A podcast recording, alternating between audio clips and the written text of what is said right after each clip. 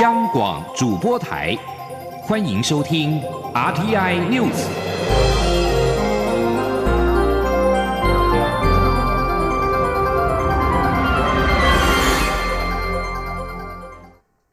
各位好，我是张旭华，欢迎收听这节央广主播台提供给您的 RTI News。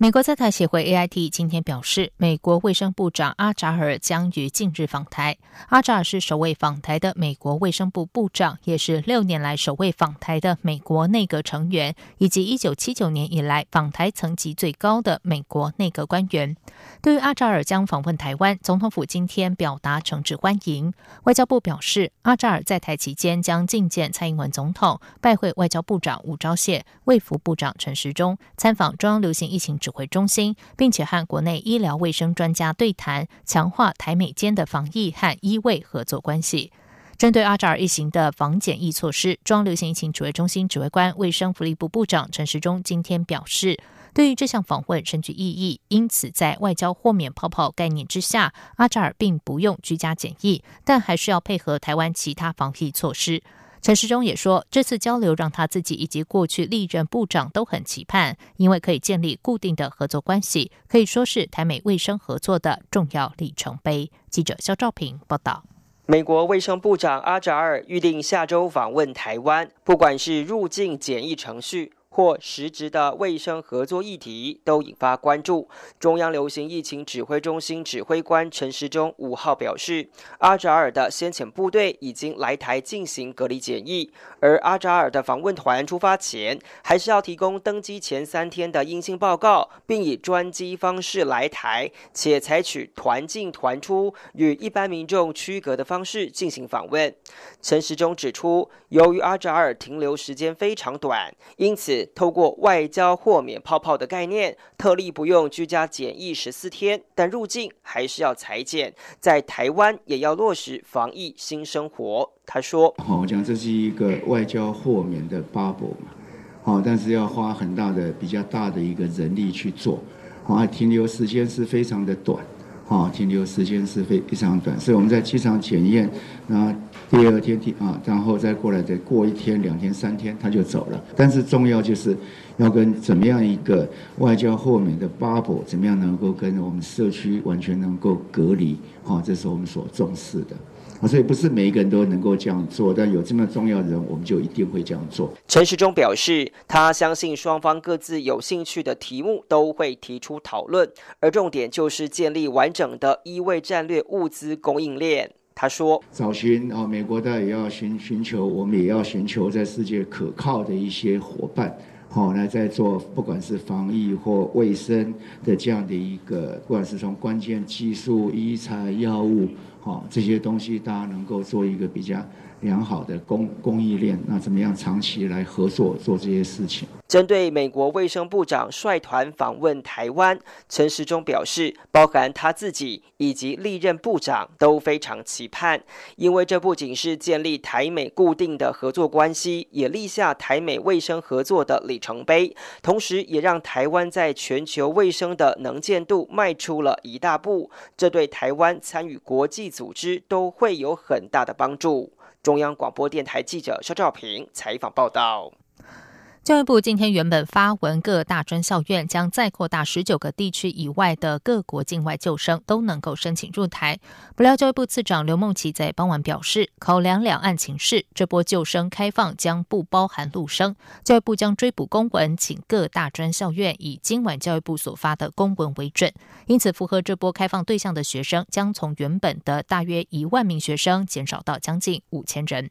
教育部陆续允许了十九个国家和地区的应届毕业生、旧生和新生能够来台，包括越南、香港、澳门、泰国、博流。澳洲、纽西兰、日本、韩国以及缅甸等等，之后再开放其他地区的应届毕业生可以申请入境。即日起又扩大到其他各年级学位生，所以目前只剩下十九地以外的新生以及中国大陆的旧生和新生尚未准入台。教育部指出，考量目前境外生入境秩序以及检疫情形良好平顺，而且居家检疫场所除了防疫旅馆之外，暑假也已经纳入检核通过的校内外。独层或独栋检疫宿舍，以及指挥中心所提供的五百床集中检疫所，因此决定再扩大范围，让更多的境外生可以向各校申请入境。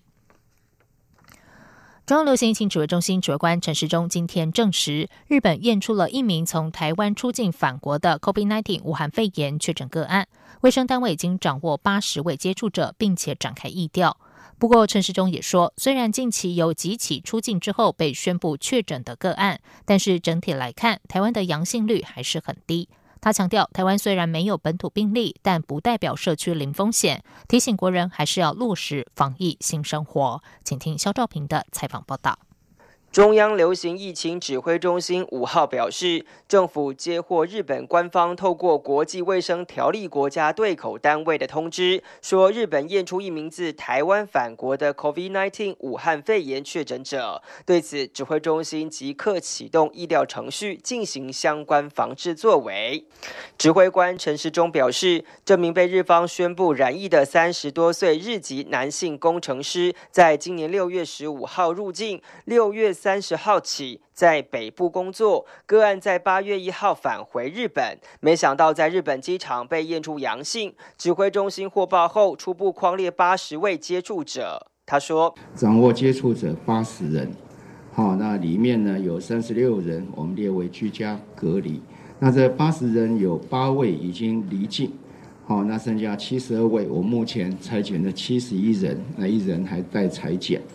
那七十一人目前有一个初步的结果，好，那在 PCR 有三十九人是阴性，那三十二人检验中。那血清抗体有三十三人是阴性，三十八人检验中。由于这段时间接连出现台湾出境、他国入境后被验出确诊的情况发生，引起国人担心国内社区风险是否已经提高。陈时中引用近两个月从台湾出境到其他入境需要裁剪的国家资料来看，一共有三万九千六百七十三人，但确诊者只有三例。换言之，台湾阳性率还非常低。他说：“如果总共把中这三位的话，那我们总共这样子检出来的阳性率，哈，是千分之零点零八。好，换句话说，是一个非常非常少的一个被检验出来的数目，并不代表所有这三个个案就代表台湾有可能。”好，就有非常多的社区感染。不过，陈时中也强调，虽然台湾这段时间是零本土病例，但不能认为社区就是零风险。而这段时间也发现国人戴口罩的比例明显降低，因此提醒国人务必要戴好口罩、勤洗手，要落实防疫新生活，以降低感染风险。中央广播电台记者肖兆平采访报道。对于外传国军陆军宜兰金六杰营区有一名新兵因为味觉异常被开立转诊单，送往医院进行 COVID nineteen 的裁剪。对此，庄流行疫情指挥中心发言人庄仁祥今天证实，确实有这名检验个案，强调如有确诊就会在六号公布。另外，香港今天新增了八十二例 COVID-19 武汉肺炎本土确诊个案，其中一名患者是从台湾返港之后，在隔离期间被验出确诊。香港卫生部门表示，这名患者暂时定性为香港本土病例。对此，指挥中心发言人庄仁祥受访表示，虽然这名个案被列为香港的本土案例，但指挥中心仍向港方联系相关资料，理清个案情况，再进一步规划疫调方向。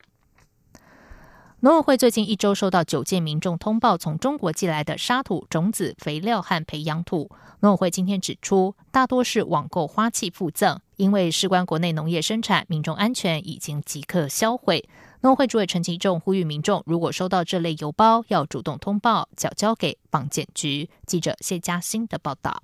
近期，台湾、美国、日本都收到来自中国寄来的不明种子。农委会自七月二十八号统计至八月五号，有九件民众主动通报包裹，多是透过淘宝、虾皮等电商平台购买花器，附赠来自中国的沙土、种子、肥料及培养土，或是民众在脸书购买种子，却买到中国来的种子。农委会防检局获报后，基于安全考量，已立即带回销毁。另外，财政部关务署今年也已查获快递违规输入植物或相关产品案件，总计一百九十八件。农委会主委陈吉仲强调，过去两年，包括非洲猪瘟、秋行菌虫、牛结节疹、十足目红彩病毒、坦布苏病毒，都是由中国传来。若没有做好边境阻绝，绝对会造成农民重大损失。而境外种子、土壤、肥料因可能夹带线虫、病原菌或其他有害生物，甚至化学物质，也会影响国内农业生产、民众安全。呼吁民众如有收到这类包裹，务必要主动通报。陈吉仲也提到，行政院长苏贞昌已要求各部会，包括农委会、财政部，还有中华邮政，会联手加强检查，如有疑虑的邮包，将交给防检局处理。另外，也已经请中华民国无店面零售商业同业工会强化宣导及管理，并要求电商平台要注意此事。他说：“我们会去跟所有的海内跟海外的电商平台去宣导。”因为有些物品是透过电商平台买 A 商品送我们的种子，我想这样的行为其实是会违反相关的检疫的标准，所以我们会要求所有的这些电商平台不得在网站上除了贩售合法的商品，但是它不能互证这些违法的商品。进来到我们的国内，农委会指出，外国商品在发货地应加注海外，结账时以加注或跳出视窗等方式提醒民众，应符合我国输入检疫规定及相关违规法则。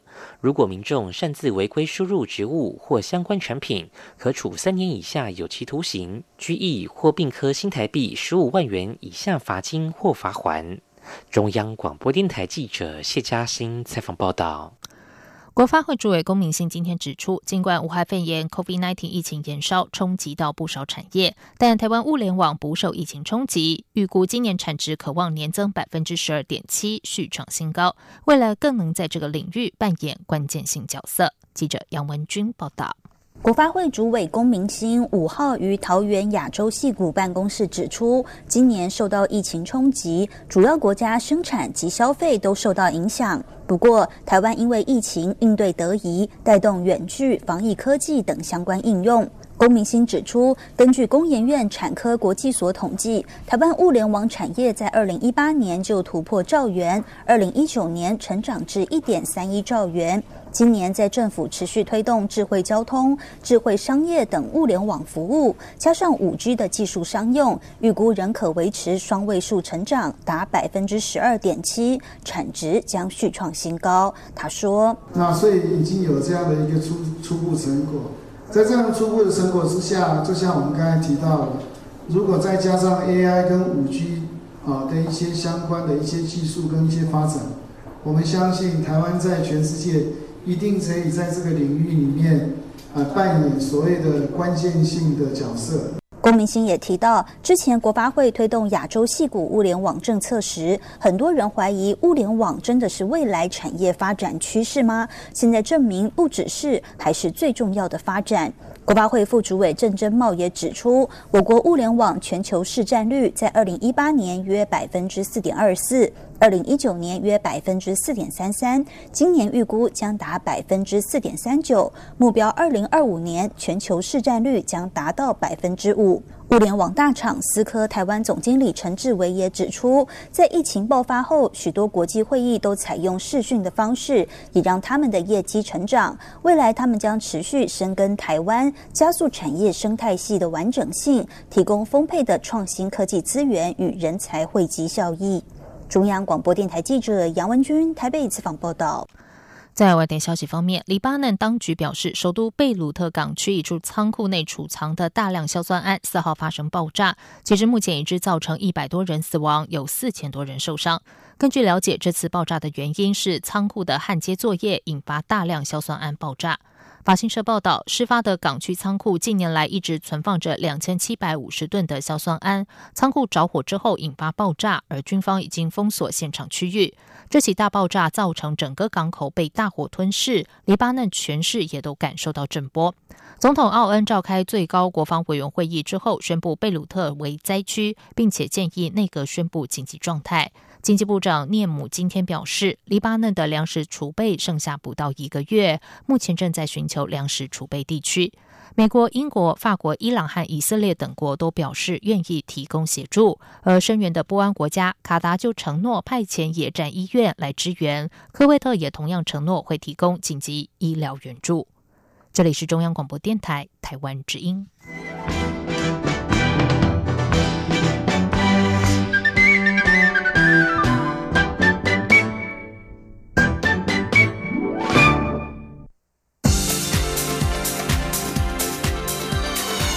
这里是中央广播电台台湾之音，欢迎继续收听新闻。时间是十九点十五分，欢迎继续收听新闻。民进党立委苏振清因为涉入立委疑似集体受贿案，遭到民进党廉政会停权。身兼民进党主席的蔡英文总统今天在民进党中常会表示。民进党上次执政，因为有党内同志卷入弊案而被贴上贪腐的标签，花了八年才甩掉。如果民进党没有自觉，二零二四年延续执政将会是艰艰难的挑战。台湾本土意识跟主权就会被牵累，过去的努力也会功亏一篑。记者王威婷报道。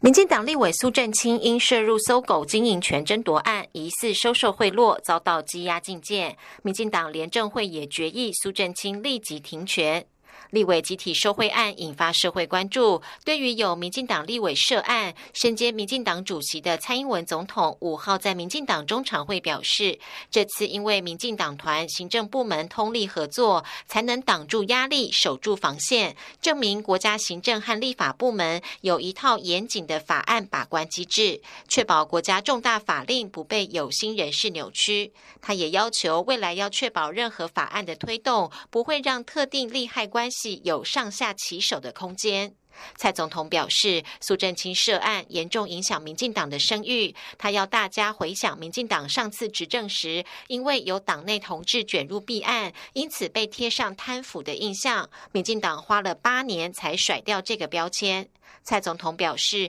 建立清誉很难，毁掉信任很容易。民进党不能重蹈覆辙。民进党发言人严若芳转述说：“建立清誉很难。”毁掉信任很容易，在座许多同志都亲身经历过这段痛苦的经历。我要提醒大家，民进党不能重蹈覆辙，我们要从教训中成长。我们正在改革，也有不错的成绩，但民主时代不是有做出成绩就可以了。人民对我们的要求是改革跟清廉缺一不可。蔡总统表示，日前他在总统府的谈话不只是提醒，也是最严厉的警告。如果民进党没有自觉，二零二四年延续执政将成为艰难的挑战。民进党如果守不住清廉的防线，台湾本土意识跟主权就会被牵累，过去的努力就会功亏一篑。蔡总统指出，有许多年轻人参加民进党的国务卿旗舰营，因为他们相信民进党是清廉、勤政、爱乡土的政党。他祈勉各位从政党员务必提醒自己，责任在身，勿忘初衷，切莫自误，功亏一篑。中央广播电台记者王威婷采访报道。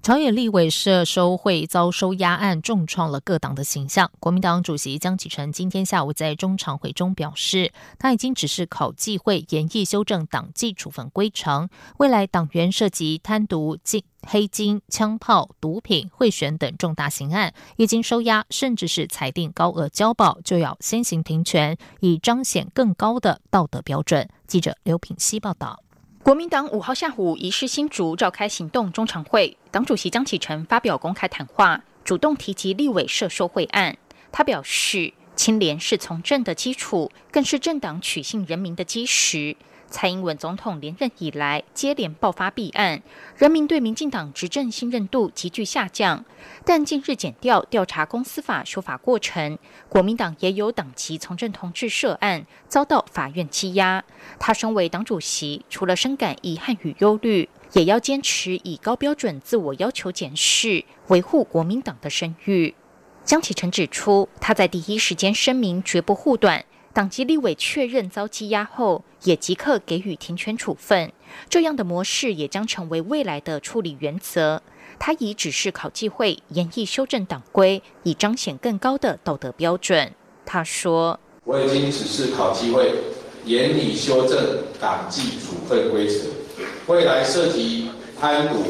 黑金、枪炮、毒品、贿选等重大刑案，一经收押，甚至经法院裁定高额的交保金，我们都将即刻先行提权，以彰显更高的道德标准。”江启臣强调。党纪是国民党对于从政同志的最后防线。在党纪之前，他要呼吁所有从政同志莫忘初心，以廉洁自持、忠信市政自我要求，时时刻刻都不能忘记对人民的承诺。尤其面对贪腐剧本进行式的执政党，如果国民党无法坚持廉能底线，如何回应人民对于治理国家的期待？央广记者刘聘熙的采访报道。时代力量前任党主席徐永明卷入立委疑似集体受贿案，被法院裁定新台币八十万元交保。徐永明原定今天下午赴时代力量纪律委员会说明，不过时代力量党主席邱显智今天下午证实，徐永明已经完成退党手续，已经不是实力的党员，而纪律委员会讨论的标的也不存在。周显智表示，时代力量将召开决策会，启动反省与革新。他说，近日不少实力的民意代表对此案发表看法，时代力量也会纳入这些意见，邀请从政党员一起努力，重拾社会对实力的信任。周显智也表示，时代力量会在两周内提出具体改革方案，像是财政透明、纪律公约等等。他强调，时代力量不会忘记台湾社会坚持的价值跟理想。另外，实力台北市议员黄玉芬、林颖梦今天发布共同声明，宣布退出时代力量。黄玉芬、林颖梦共同声明指出，时代力量以往初衷，承袭就有政治陋习，对党内的放话文化感到寒心。继续来关心的是，国家通讯传播委员会 NCC 新任委员今天首度现身，接受媒体联访。面对媒体质疑，NCC 恐怕无法抵挡来自府院高层的压力，以及新任委员的反望中立场时，都强调会秉持超然独立的立场，不会为任何政治或政党服务。记者吴立军报道。NCC 新任主委陈耀祥、副主委翁伯宗以及新任委员林丽云、王维金和前主秘肖其宏等五人，在三号履新后，于五号首度协同后年任满的委员邓维忠及孙雅丽接受媒体联访。由于林丽云曾参与反望中运动，加上总统府今年四月发生的密件外流事件，媒体质疑新任委员的立场。恐影响中天电视台换照的公平性。对此，林丽云澄清，他是希望保护台湾多元的言论自由，并无针对性。他说，在二零一一年的旺中案，其实不是针对个案，而是希望说，当我们台湾并没有好的促进多元的法律以及防止垄断的法律之前，不要轻易的通过亚洲最大的并购案。王维金也强调，总统府。外流的密件内容与他真实的经历并不同。他说：“包括说，主委当初在征询我出任这个职位的意愿的时候啊，并没有任何人跟我提到关于中天电视台的事情。那我其实是一个学者出身的啦，所以我并不需要为任何的政党跟政治服务。不过，由于 NCC 前主委詹廷仪去年因为假新闻泛滥，遭行政院长苏贞昌公开炮轰而请辞，而代理主委不到两个月的副主委翁博。”博宗也旋即以健康因素请辞，媒体质疑 NCC 是否还能维持超然独立的地位。翁博宗此时回归，难道健康因素已经消失了吗？对此，翁博宗则是简单回应：他现在就是靠每天慢跑四十五分钟，克服了所有压力。陈耀祥则是强调，NCC 委员的任期制。就是为了维持 NCC 的独立性。他说：“那为什么要给我们任期保障？基本上来讲，就是要我们抵抗来自于各界的政治压力。我想这个独立性，我们每个委员坐这个位置上是念之在之。”此外，陈耀祥也以数位发展部为例，强调 NCC 已明确争取内容监理的独立性，并获得行政院的支持。中央广播电台记者吴丽君在台北采访报道。在外电消息方面，澳洲总理莫里森今天警告，现在印度太平洋地区军事化的速度前所未见，与志同道合的国家建立印太联盟将是他施政的重中之重。受到 COVID-19 武汉肺炎影响，今年的年度阿斯本安全论坛是透过数位平台举行，政府和军方领袖与专家共同进行讨论。路透社报道。莫里森在阿斯本安全论坛上说：“今天，印度太平洋是战略竞争的中心，国家间的紧张关系因为领土争议而加剧。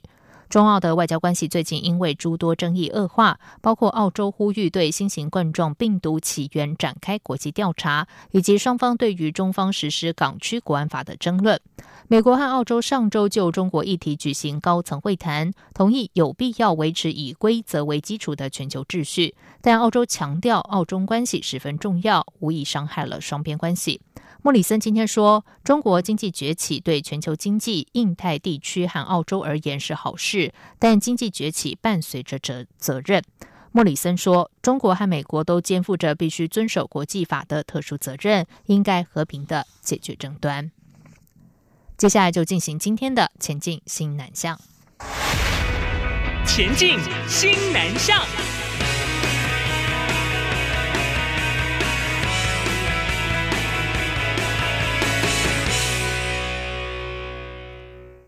全球的疫情造成台湾学子今年暑假无法出国进行志工服务。国立成功大学马来西亚资讯教育志工团想到以线上课程的方式，用英语和马来语共同录制了六十一部的教学影片，继续协助马来西亚的原住民部落的幼教老师来进行资讯教学。记者陈国维报道。成功大学 Pass by Value 马来西亚资讯教育志工团往年暑假都会到当地原住民部落提供幼教老师资讯教学培训课程，并与国内的基金会合作捐赠学校再生电脑。志工团团长成大工业与资讯管理学系三年级学生林芳一表示，去年前往志工服务时，发现有些老师从来没碰过电脑，所以他们从硬体开始教起，后续才介绍基本的文书软体。其实他们对于 PPT 的使用非常的有兴趣，因为他们觉得这样可以，就是让小朋友曾听一个故事的时候有更不一样的呈现方式，就是动画啊，还有转场等等的，就会比较吸引小朋友目光。团队今年受疫情影响，无法再去当地服务，于是决定改以线上课程的方式进行，而且因应每个老师资讯教育程度的不同，设计各类课程，包括从最基础的认识电脑、如何使用滑鼠，到 Word、PowerPoint、Excel 软体，以及进阶 Google 功能的使用，还有介绍影片剪辑软体。林芳一说，他们以马来语或英语加上马来语字幕，共录制了六十一部教学影片。做直播，因为考虑到他们现在很多假日都需要补课，所以没有办法同时间一起看我们直播，所以就选择了录制教学影片。林芳一提到，这些影片在七月中陆续放上 YouTube，不到三周就有七百八十个总观看人次，也让他们看见延续服务的价值。中央广播电台记者陈国伟台北采访报道。花莲慈济大学、台北慈济医院、中研院合作开发武汉肺炎 （COVID-19） 快筛试剂，十分钟就可以验出初中后期感染者。四大今天指出，试剂经印尼卫生部核准输入之后，近期将会输出三万剂协助检测。花莲慈济大学今天发布新闻稿指出，慈济大学、台北慈院及中研院研究员吴汉中三方合作开发新型冠状病毒肺炎抗体快筛试剂，能够精准测出受感染者血液中的 IgM 和 IgG 两种抗体，只要少量的血液检体，不需要机器，十分钟就可以检测出肺炎感染者。慈济大学指出，试剂今年五月中发表之后，一个月内就获得卫福部专案核准制造许可，目前委托鼎群科技公司制造。慈济大学指出，六月起陆续向欧盟、美国 FDA、印尼等国提出认证，上月底获得印尼卫生部输入许可，预计两周内将会输出三万剂到印尼。继口罩外交之后，口罩大厂康将串联上中下游产业链，打造微型一贯厂输出海外。康将指出，确定将在泰国设厂，美国、印尼也正在积极接洽。康将召开记者会，康将总经理陈总陈永志指出，继口罩外交之之后，思考如何设备外交，教导他国生产合格口罩。就算面临第二次疫情爆发，各国实施锁国政策，届时仍有能力生产防疫产品。康将确定将在泰国建制微型一贯厂，而美国和印尼也都在积极的接洽当中。以上新闻由张旭华编辑播报，这里是中央广播电台台湾之音。